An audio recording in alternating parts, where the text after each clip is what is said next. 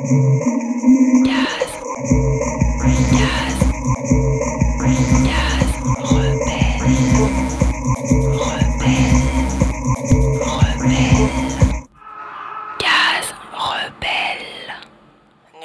22. Nous voici de nouveau avec Rosa Amelia Plumel-Uribe pour la seconde et dernière partie d'un entretien passionnant. Il sera question de ses ouvrages Congo les mains coupées et Traite des blancs, traite des noirs, et puis de sa démarche, pourquoi écrire et comment écrire. Pour commencer, on lui a demandé si elle avait déjà travaillé sur la Colombie ou si elle projetait de le faire.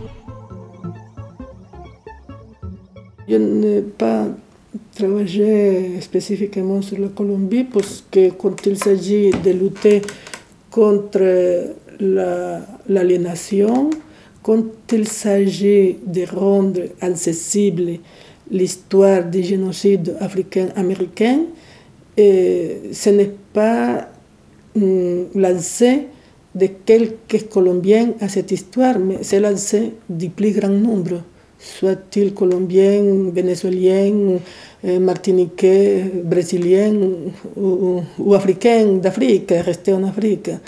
Ce qui me semble important, justement, c'est que vivement le plus grand nombre parmi les concernés, hein, parmi les principaux concernés, eh, puissent avoir accès à cette histoire qui n'a pas été encore écrite, qui a été déformée, qui a été occultée euh, ou tergiversée par ceux qui avaient le pouvoir justement de l'occulter, de la tergiverser ou de la déformer et que l'accès à cette histoire puisse devenir un outillage, non seulement de spéculation euh, scientifique ou de spéculation intellectuelle, mais un outillage de libération, hein? un outillage de désaliénation. Et cela, je le voudrais pour tous, et pas seulement pour les Colombiens. Donc, euh, c'est pour ça euh, je suis restée dans, dans une démarche qui n'a pas de frontières ou que je voudrais qu'il n'ait pas de frontières. Est-ce que vous avez déjà publié en espagnol ou dans d'autres langues? Non, parce que je n'ai pas, je n'ai pas eu la possibilité de que euh, un éditeur euh, hispanique ou hispane euh, s'intéresse à la publication de ces travaux. Et justement, ça fait partie de la, de la difficulté, de la difficulté d'accéder à cette histoire ou de la faire connaître. Et ce n'est pas nous qui contrôlons ou qui possédons les, moyens euh, de publication les plus importants. Donc, euh, probablement, s'il si, y avait, si je connaissais euh, un groupe d'éditeurs noirs qui seraient engagés dans le travail de divulgation, et de publication et de diffusion de notre histoire, évidemment cela aurait été possible. Mais comme cela n'est pas le cas, euh, nous sommes là.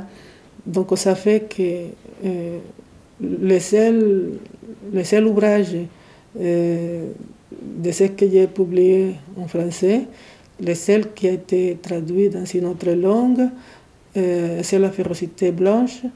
Et hélas, elle n'a pas été traduite à l'espagnol, elle a été traduite en allemand et publiée en allemand.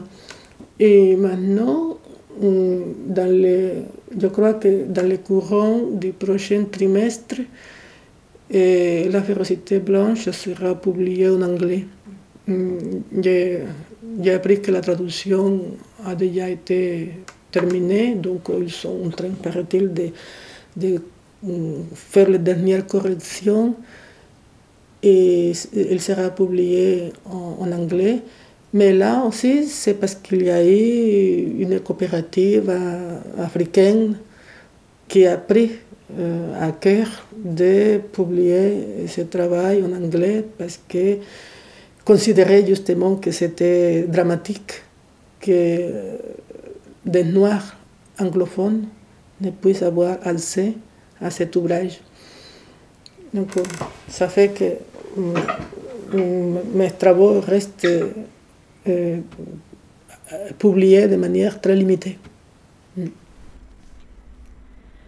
Un livre comme Congo, les mains coupées a pour nous une forme idéale qui facilite la transmission. On trouve aussi que cette forme est intéressante parce qu'elle montre de manière évidente le rôle de chacun dans l'histoire et qu'elle n'élude pas la question de la responsabilité des individus derrière le collectif. Comment en êtes-vous venu à cette forme et est-ce que la pièce a déjà été jouée? Oui, c'est un, un travail qui vraiment mériterait, je le dis, non pas parce que c'est moi qui l'ai fait, mais je l'ai fait justement parce que je trouvais qu'il méritait, ce travail méritait d'être connu, et d'être divulgué, parce que l'histoire qu'il renferme, c'est une histoire qui reste, hélas, euh, très méconnue, surtout parmi ceux qui la subissent, parmi ceux qui l'ont subie et qui continuent à la subir. Et donc, euh, euh, il serait tellement important de les faire connaître, il serait tellement important de les rendre accessibles au plus grand nombre d'Africains en général et de Congolais en particulier. Or, cela n'est pas le cas parce que, encore une fois, nous n'avons pas, nous n'avons pas, nous ne possédons pas les groupes de théâtre euh, qui seraient financés par nous-mêmes et qui, en conséquence, pourraient s'emparer d'un travail semblable et les ramener, les divulguer et les rendre accessibles euh, à, beaucoup, beaucoup d'Africains, non seulement d'Africains d'ailleurs, non seulement d'Africains, aussi d'Européens, pourquoi pas, puisque les, Européens ont joué un rôle particulièrement important dans ces génocides, dans ces crimes de génocide qui a été la situation euh, euh, au Congo, euh, surtout sous la domination de ces criminels qui étaient les rois Léopold Donc, bah, j'ai voulu absolument faire ce travail. Et je, je l'ai fait avec beaucoup de douleur, je l'ai fait dans la souffrance, parce qu'on ne sort pas indemne de genre de travaux ou de genre de travail. Et je l'ai fait dans cet espoir, et je ne désespère pas de toute façon qu'un jour ou un autre, je ne sais pas quand, et je ne sais pas même si je serai là lorsque cela aura lieu, mais j'ai bien l'espoir qu'un jour, des, des groupes de théâtre puissent mener ce travail à la portée de beaucoup, beaucoup de, gens, et surtout beaucoup d'Africains et beaucoup de Congolais, notamment. Il n'a pas été joué donc euh, jusqu'à présent, faute, de, ressources économiques pour le faire. Malgré tout, un effort a été accompli par, cette organisation, par l'espace panafricain Nibué, qui a organisé un colloque euh, pour rendre hommage non seulement à la mémoire de Patrice Lumumba, mais aussi à, à, la lutte du peuple congolais qui avait, qui avait choisi, qui avait fait le choix de la démocratie, de l'indépendance, de la souveraineté et qui s'était donné un gouvernement démocratique qui était dirigé par Patrice Lumumba. Donc euh, l'espace panafricain à Nivoué, à Paris, a voulu euh, commémorer l'anniversaire du renversement de ce gouvernement démocratiquement élu. Parce qu'il s'agit d'un crime contre l'humanité dont les conséquences restent actuelles, étant donné que depuis le renversement de ce gouvernement qui dirigeait le Premier ministre Patrice Lumumba, le peuple congolais n'a plus jamais connu euh, une période de vraiment euh, accalmie euh, de paix, de démocratie politique et de liberté économique. Cela, depuis le renversement de ce gouvernement, n'a jamais été possible. Donc, s'il y a des crimes contre l'humanité commis il y a 50, 60 ans, 70 ans et davantage, dont les conséquences restent d'une actualité, hélas, brûlante, c'est justement les, les, reversements de, de, ce gouvernement. Donc c'est pour ça que l'espace niveau a organisé ce colloque et avec l'aide, avec l'aide de certains artistes certains acteurs et actrices euh, panafricanistes ont fait un effort, ils ont fait une contribution de, leur travail pour faire au moins une mise en espace. Et donc, une lecture, euh, une lecture avec une chorégraphie a été faite grâce à eux. Mais sinon, nous n'avons pas eu encore la possibilité de, de que cette pièce soit vraiment jouée. Il faut des moyens.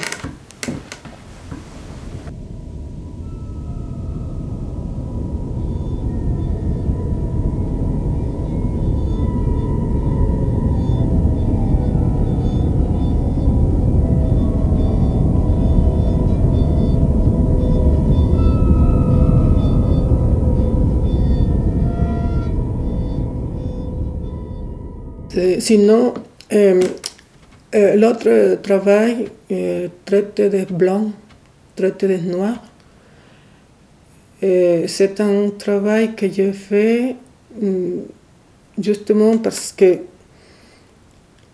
il, il me semblait nécessaire qu'on aborde la, la, question de la traite des noirs avec un peu plus de sérieux et, et si possible d'honnêteté, euh, étant donné qu'une espèce de campagne a été entreprise, surtout depuis, depuis la conférence de Durban, une espèce de campagne visant à, faire croire que la traite des Noirs aurait été l'affaire ou une affaire des Africains eux-mêmes. Euh, j'ai voulu montrer que on a, on a prétendre que si la traite des Noirs transatlantique a eu lieu, c'est juste parce que les Africains avaient l'habitude de se vendre les uns les autres, parce que cela avait toujours existé en Afrique et c'était quasiment inévitable donc que cela continue à se faire et, cela s'est fait à travers l'Atlantique après euh, que les que les Africains aient pris cette habitude. Euh, j'ai fait quelques recherches et j'ai appris qu'en fait, le, le commerce euh, d'esclaves n'était pas un apanage de l'Afrique. Parce qu'on avait fait valoir le fait qu'avant que les, que les Européens n'arrivent en Afrique, il y avait la traite des Noirs qui faisaient les arabo-musulmans. C'est vrai qu'il y avait la traite, la traite, la traite des Noirs arabo-musulmans qui, qui avait fait d'une certaine partie de l'Afrique, avait fait une espèce de réservoir d'esclaves et des Africains étaient exportés vers les pays arabo-musulmans depuis euh, les années 600, donc depuis le 7e siècle. Et lorsque les Européens sont arrivés euh, en Afrique, ça faisait donc plusieurs siècles, hein, euh, combien 7, 8 siècles que, que les arabo-musulmans euh, exerçaient la traite des Noirs. Mais ce qu'on ne dit pas en revanche, c'est qu'à cette époque, c'est-à-dire au 7e, 8e, 9e, 12e, 14e siècle, ici en Europe, le commerce d'esclaves européens n'avait jamais cessé non plus. Depuis l'Antiquité, on pensait que, bon, ah, ça c'était l'Antiquité, mais après, après la fin de l'Antiquité, ici en Europe, ça n'existait plus. Or, le commerce d'esclaves européens, qui existait depuis l'Antiquité ici en Europe, n'avait pas disparu au Moyen Âge. Si bien que lorsque les conquérants arabo-musulmans ont envahi. Et conquis une partie euh, de, de l'Europe, notamment l'Espagne et un petit peu de, de, de l'Italie et aussi de Portugal, le commerce d'esclaves européens s'est même internationalisé, parce qu'à partir de ce moment, le, les Européens ont commencé à exporter des esclaves européens vers les pays arabo-musulmans. Donc, des, commerçants hum, des commerçants juifs achetaient des, esclaves européens que d'autres Européens vendaient aux commerçants juifs qui, les acheminaient vers le marché musulman où ils étaient achetés des musulmans. Et cela se faisait euh, tout naturellement. On faisait la guerre ici en Europe. On les faisait la guerre aux esclaves, on les faisait la guerre aux autres euh, pour euh, avoir les boutins qui étaient les prisonnières, lesquels on allait systématiquement les vendre. Avant, on les passait au fil de l'épée, on les massacrait, mais là, on les vendait. Donc, ce qu'on a utilisé pour montrer une image particulièrement repoussante, de l'Afrique, c'est-à-dire le fait que des Africains euh, étaient exportés en tant qu'esclaves vers les pays arabo-musulmans, et eh ben, ça se faisait aussi, ici en Europe. On exportait des esclaves européens, euh, des Européens en tant qu'esclaves, on les exportait vers les pays arabo-musulmans. Donc, euh, euh, il est quand même important que nous sachions que c'est, c'est pourquoi on a condamné l'Afrique, c'est pourquoi on a donné de l'Afrique une image repoussante, n'était pas, premièrement, une, singularité de l'Afrique, et deuxièmement, c'était quelque chose qui, arrivait, il se développait ici en Europe à la même époque. Donc, il n'y a pas de supériorité morale de, de l'Europe vis-à-vis de l'Afrique pendant toute cette période. Lorsque les Portugais sont arrivés là-bas en Afrique au milieu du XVe siècle, on n'avait pas encore fini de vendre euh, par-ci par-là des esclaves européens qui étaient acheminés vers, les pays arabes musulmans. Donc, euh, il n'y a pas de supériorité morale là par rapport aux, aux Africains. Ça été, c'est là surtout le, le, but de ce travail, traiter de blancs, traiter de noirs. Et, et aussi démontrer justement que les, les Arabes musulmans ont et aussi une dette à l'égard de l'Afrique. Seulement, lorsqu'il s'agit de réparation, nous autres, descendants d'Africains déportés en Amérique, nous n'avons rien à faire avec les Arabes ou avec les Arabes musulmans. Pourquoi? Parce que ce qui nous concerne à nous, déportés, des descendants d'Africains déportés en Amérique, c'est ce qui s'est passé, ce qui s'est passé dans la traversée de l'Atlantique et ce qui s'est passé là-bas dans l'univers concentrationnel d'Amérique où les Africains étaient débarqués. Et là-bas, dans l'univers concentrationnel d'Amérique, ce n'était pas les Arabes musulmans qui sévissaient. Là-bas, dans l'univers concentrationnel d'Amérique, ce n'était pas au nom de l'islam qu'on nous anéantisait. C'était au nom du christianisme, c'était au nom de la civilisation occidentale. Et c'est donc pourquoi nous, descendants d'Africains déportés, nous, nous n'avons pas pris en charge et nous ne prenons pas en charge la réparation des crimes de génocide ou des crimes contre l'humanité commis par les Arabes musulmans en Afrique. Hein? ça, c'est le travail des Africains d'Afrique. Parce que nous, les descendants d'Africains déportés à l'univers concentrationnel d'Amérique, nous ne pouvons pas demander de réparation aux Arabes musulmans. Nous, nous pouvons demander réparation seulement aux Occidentaux, à ceux qui se sont enrichis eh, eh, en, buvant notre sang dans l'univers concentrationnel d'Amérique.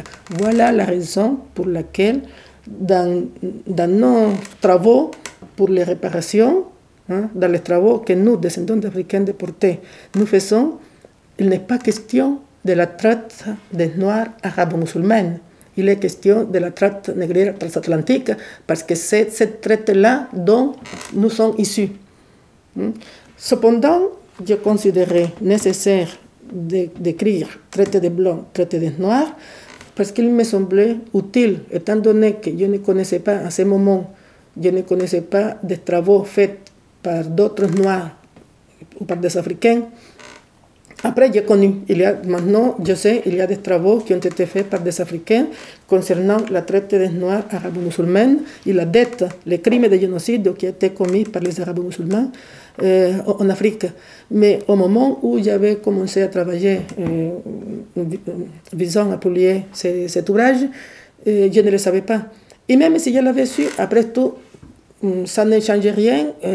J'avais le droit d'écrire de, d'écrire à ce sujet. Je l'ai fait. Et je l'ai fait aussi parce que dans la férocité blanche, j'avais beaucoup insisté et il avait été question quasiment exclusivement des crimes commis par euh, la suprématie blanche, pas, au, nom du christianisme, au nom de la supériorité euh, de la race des seigneurs, au nom de la supériorité blanche. Ce livre s'appelle La férocité blanche, non pas comme d'aucuns ont voulu faire croire, parce que je prétendrais qu'il n'y a que les blancs qui, sont criminels, qui sont capables de faire un génocide. Non. Je ne suis pas quand même assez, assez borné pour imaginer une telle idiotie. Il s'appelle férocité blanche parce que parce qu'il est question et parce qu'il s'agit de crimes qui ont été commis au nom de la race blanche, au nom de la suprématie blanche, au nom de la supériorité de la race des seigneurs, c'est-à-dire de la race blanche, au nom du christianisme, au nom des valeurs occidentaux. C'est pourquoi il s'appelle la férocité blanche. Dans euh, Traité des Blancs, Traité des Noirs, il était question, il était question euh, surtout, surtout de, la traite esclavagiste um, et de l'esclavage exercé par les esclavagistes arabo-musulmans.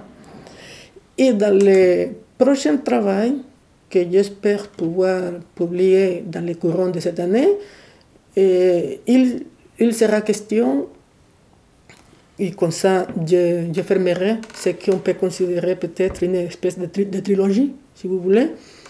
Il sera question d'autres acteurs qui ont participé dans, la, dans les génocides africains-américains. Parce qu'il y a eu les, les esclavagistes euh, chrétiens, euh, il y a eu d'abord les esclavagistes musulmans, puisque ce sont eux qui, qui, ont commencé, et pendant des siècles, ils ont commencé à, exercer la traite des Noirs avant les, les, Européens, et même après que les Européens ont fini euh, de pratiquer la traite des Noirs, ils ont continué à la pratiquer jusqu'au XXe siècle même. Et même encore aujourd'hui, ça n'est pas complètement certain que, que cela soit disparu hein, pour ce qui concerne euh, les Arabes là-bas en Afrique. Donc, il a été question des esclavagistes musulmans, il a été question des esclavagistes chrétiens, et maintenant, il sera question des esclavagistes juifs qui ont participé et à certains moments d'une façon décisive dans le génocide africain-américain, puisque à certains moments, des commerçants juifs, euh, portugais notamment, ont contrôlé la traite des Noirs parce que c'était eux qui contrôlaient pendant un premier temps euh, les points d'approvisionnement d'esclaves là-bas en Afrique. Et du fait que le Portugal contrôlait euh, certains hum, pays euh, clés là-bas en Afrique, pouvait autoriser donc le, le, débarquement de ces Africains en Amérique, notamment au Brésil. Ça, c'est quelque chose qui devait être fait, que je sache, personne ne l'a fait de manière intégrale, et ça fait partie donc d'une histoire qu'il serait important que la plupart connaissent. Donc, le prochain travail est ça sera justement une victime des esclavagistes euh, musulmans, chrétiens et juifs.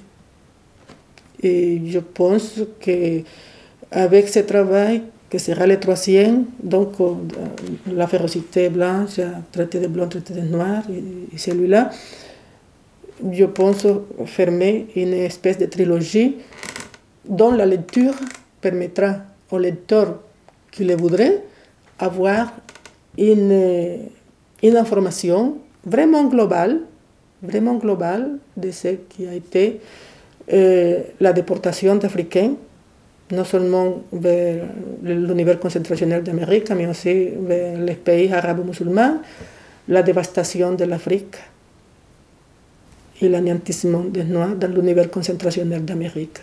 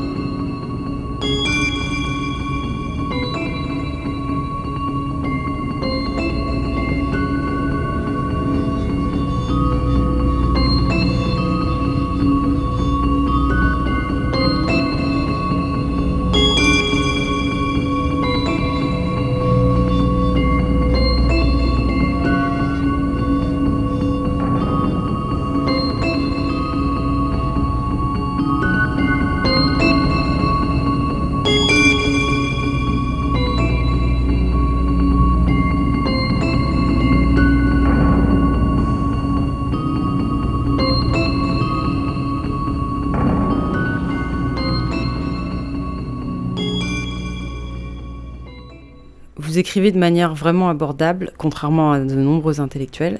Est-ce que c'est quelque chose de conscient? Bah, C'est-à-dire que hum, pour moi, euh, le travail euh, de l'écriture hum, n'est pas, pas un exercice euh, intellectuel hum, de, satisfaction intellectuelle. Euh, c'est un, effort. Euh, ça me demande beaucoup d'efforts et d'énergie parce que premièrement, je ne suis pas écrivain. Euh, ce n'est pas par, par, un goût particulier de l'écriture que je me suis mise à écrire. Je le fais je l'ai fait parce que il y avait beaucoup, beaucoup de choses, même trop de choses, que je considérais qui devraient être connues, qui devraient être dites, mais qui devaient être dites par les, par les spécialistes, mm, qui devaient être dites par les historiens. Or, les historiens, les chercheurs, les spécialistes qui sont payés pour chercher, qui sont payés pour savoir, ne le faisaient pas. Et ils sont payés pour restituer à la société qui les paye les résultats de leurs recherches. Or, ils ne le faisaient pas et ils ne le font toujours pas. Hein. Alors, euh, ça, ça me tracassait vraiment. Surtout que dans les années 1960 à 1970, lorsque j'ai découvert, euh, lorsque j'ai découvert, j'ai dit que j'ai découvert puisque je ne le savais pas, euh, j'ai découvert l'existence en Afrique du Sud d'un crime, d'un crime qui en plus était une institution, alors que c'était un crime contre l'humanité. Et cela était une institution qui permettait l'application d'une loi qui garantissait des privilèges faramineux à un groupe, un petit groupe de blancs, parce que soi-disant, ils, étaient racialement supérieurs, ils appartenaient à la race des seigneurs. Et puis, ces mêmes lois condamnaient une majorité immense de Noirs dans ces pays les condamner à, la marginalisation, à la misère, à une condition de sous-homme. Hein? Les, les, obliger à rester dans les rangs euh, des quasiment animaux. Et pourtant, cela se faisait avec euh, la, hum, la complicité, la complicité de toute cette démocratie qui avait combattu le nazisme parce que le nazisme était, disait-on, le summe du racisme, euh, le, le de la, de la persécution raciale, de la ségrégation. Et donc, ces pays qui avaient combattu le nazisme et qui avaient mm, battu militairement le gouvernement national-socialiste allemand, c'est-à-dire la France, l'Angleterre, euh, les États-Unis, le Canada, la Belgique, tous ces pays étaient néanmoins des complices de ces crimes contre l'humanité qui étaient euh, le, régime d'apartheid. En plus, j'ai découvert en lisant à l'époque euh, une, une, documentation qui avait été faite par un comité d'experts anti-apartheid. Euh, j'avais découvert que même celui qui était à la tête de, de ces crimes, de ces gouvernements là-bas en Afrique du Sud, euh, avait été un, un terroriste nazi pro-hitlérien qui à l'époque avait été même arrêté par les, par les autorités britanniques parce qu'il avait participé à certains actes de terrorisme pour saboter, euh, boycotter euh, les, troupes ou l'effort de guerre des troupes britanniques et des troupes sud-africaines qui se battaient contre le nazisme. Et ce criminel est devenu même Premier ministre du régime d'apartheid euh, et continuait à bénéficier d'une amitié très bienveillante, d'une complicité de la part de, de toutes ces démocraties, y compris de la part de l'État d'Israël qui s'était pourtant construit sur les cendres d'Auschwitz. Lorsque j'ai découvert cette chose un petit peu en lisant par-ci, par-là, hein, parce que c'était comme ça, par des. Hein. Il faut avoir vraiment une volonté, mais une volonté de savoir pour se mettre à armer cette espèce de, de casse-tête. Hein. Et moi, je ne comprenais pas. Ces choses me dépassaient. Mais, mais comment c'est possible? Mais comment cela est possible? Mais, comment c'est possible qu'une voix autorisée hein, n'ait pas fait un travail à ce sujet. Mais il, y a, des choses à dire là. Bon, il ne me, venait pas l'idée que, c'était à moi de le faire parce que bon, je n'avais pas la formation, je n'avais pas.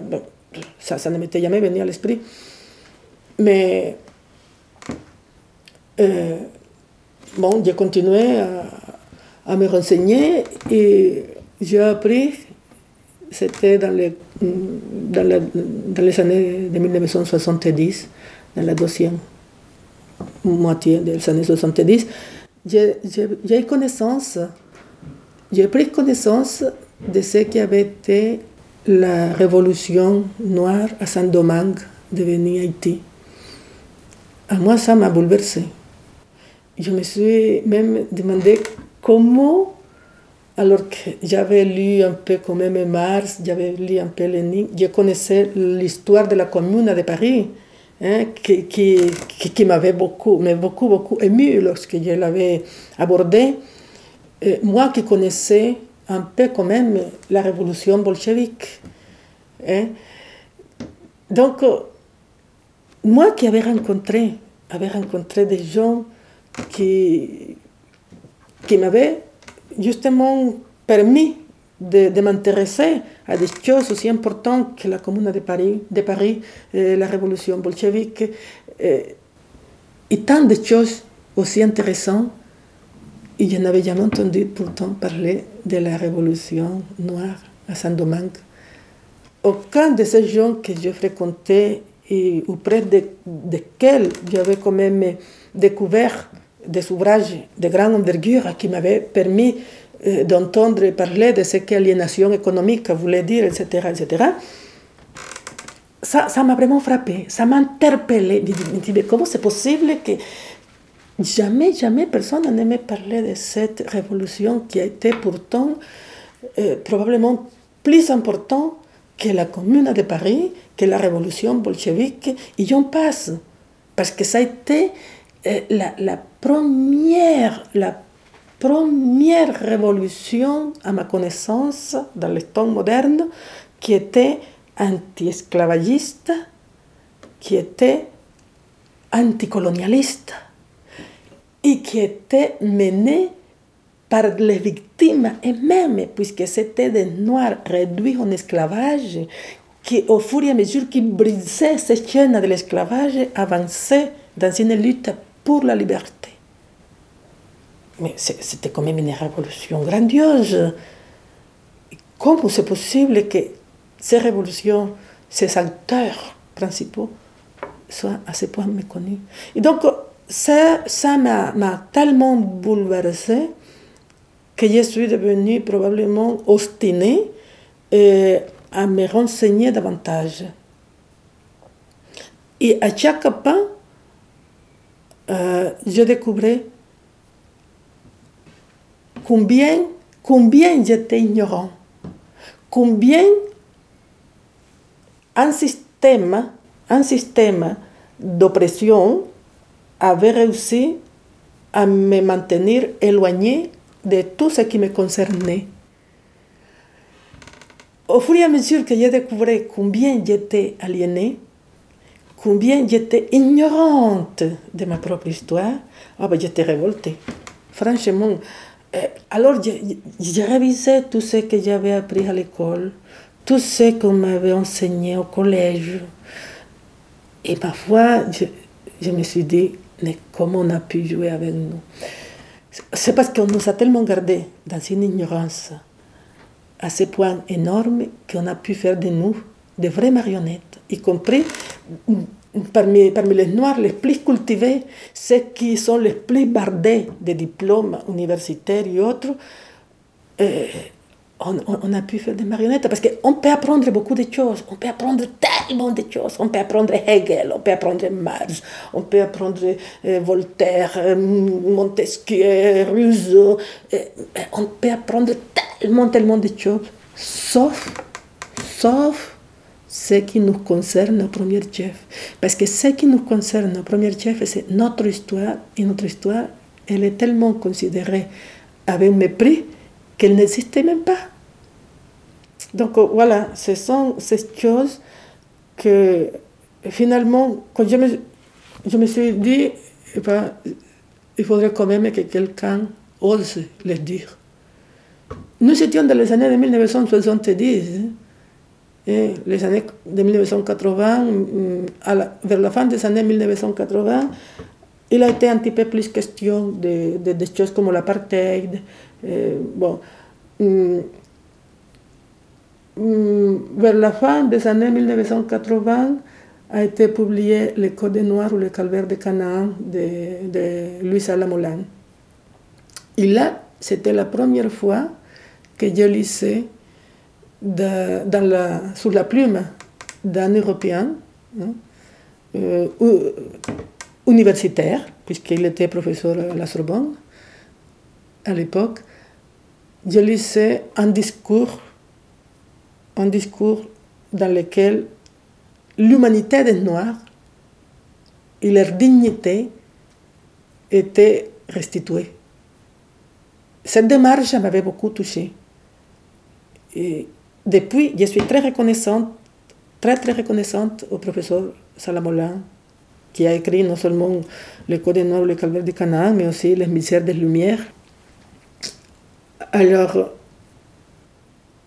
euh, j'ai continué à, si vous voulez, à recueillir toute l'information euh, qui m'était possible et à me documenter.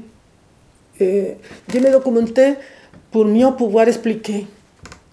Et partout où il m'était donné la parole, je, je la prenais et j'expliquais ce qui me semblait le plus important. Parfois, on ne m'invitait plus. Après m'avoir invité une première fois, je n'étais plus jamais invité une deuxième fois, mais il y avait toujours quelques-uns pour oser m'inviter. Et là, j'ai rencontré toujours des gens qui me disait n'avoir jamais entendu dire ce que je venais de dire. Donc, cela a réconforté ma conviction d'à quel point il était important de dire certaines choses qui devaient être dites. Et s'il n'y avait pas une voix, soi-disant autorisée pour le dire, eh ben, c'était à nous-mêmes de le faire.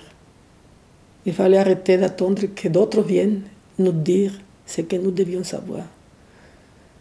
Donc ça fait que lorsque je me suis mise à rédiger, je le fais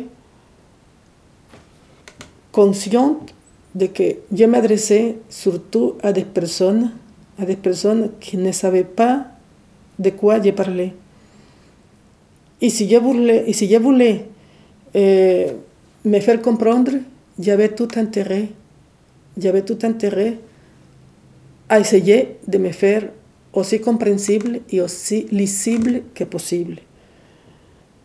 Parce que j'avais déjà euh, remarqué à quel point les spécialistes se font un plaisir et un malin devoir de s'exprimer dans, dans un langage euh, qui est censé n'être compris que par des initiés. Parce que s'ils s'expriment en langage simple et à la portée de n'importe qui, paraît-il, ils ne seraient plus considérés comme des scientifiques. Donc, si j'ai bien compris, une caractéristique de la scientificité, c'est de ne pas être à la portée de, de l'honnête citoyen de la rue. C'est de ne pas être lisible euh, par n'importe qui. Et moi, j'avais besoin d'être lu et lisible par n'importe qui, c'est-à-dire nous. Probablement cela mm, m'a permis de faire euh, l'effort qu'il fallait faire pour être aussi clair que possible. Ça, c'est une première chose. Et la deuxième chose, c'est que je crois que lorsqu'on parle des choses dont on est profondément convaincu, cela doit ressortir quelque part. Ce n'est pas la même chose que de défendre un système injuste et oppresseur tout simplement parce qu'on bénéficie soi-même de ce système que de défendre des idéaux avec lesquels on est profondément identifié, quitte à payer parfois un prix assez lourd dans certains domaines pour la défense de cet idéal. Donc ça peut probablement expliquer aussi pourquoi mon écriture, elle est dans la mesure de mes possibilités, elle est très simple et donc très compréhensible. Parce que je ne prétends pas une scientificité, je ne prétends pas que, que j'aborde euh, scientifiquement les faits. En revanche, euh, je soutiens que les faits que j'aborde sont vérifiables. Et que même si toute la vérité euh, ne, peut pas être con, contenue dans mes travaux, euh, j'agis avec un souci de vérité. Et si jamais il y a quelque chose qui n'est pas vrai, c'est parce que je me suis trompé. Et n'importe qui peut se tromper, et je n'ai pas exclu de m'être trompé. Mais jamais je n'aurais cherché à mentir.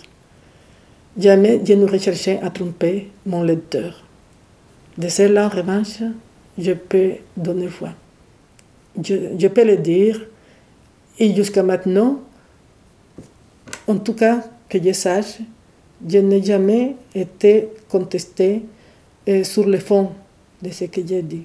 Ceux qui ont prétendu me contester se sont bornés à dire que j'étais inexaltée ou que j'étais une ou que ce que je disais n'était pas scientifique ou que je n'étais pas une scientifique ou que je n'étais pas historienne, ce que je n'ai jamais prétendu d'ailleurs.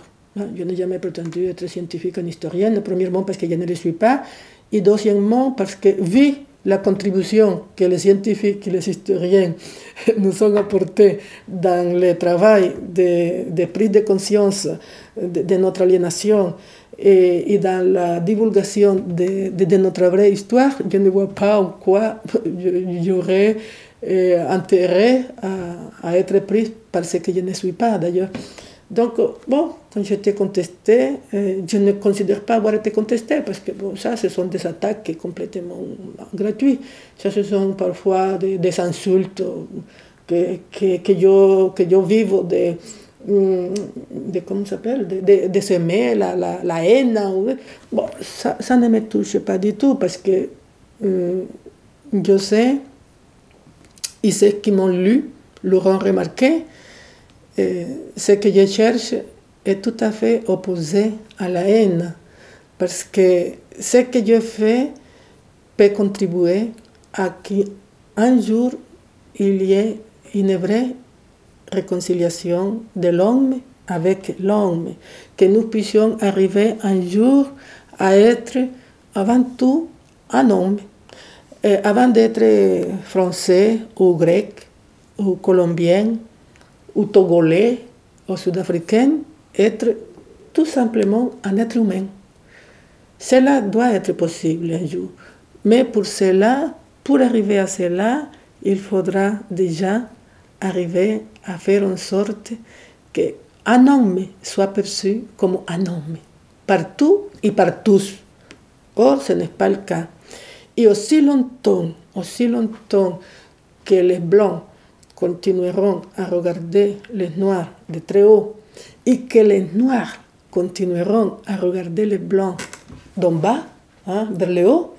Autrement dit, aussi longtemps que les Noirs demeurent prisonniers de cette image négative et méprisante de soi-même que le pouvoir blanc l'a projeté, il n'y aura pas de réconciliation possible il n'y aura que du mépris des blancs vers les noirs et probablement de la rancune, de la, de la et de l'hostilité qui peut éprouver l'opprimé, hein, l'opprimé envers son oppresseur. Donc, moi, je travaille pour que la discrimination, d'où qu'elle vienne, puisse être combattue puisse être euh, dépassé. Moi, je travaille pour que les préjugés raciaux puissent un jour disparaître.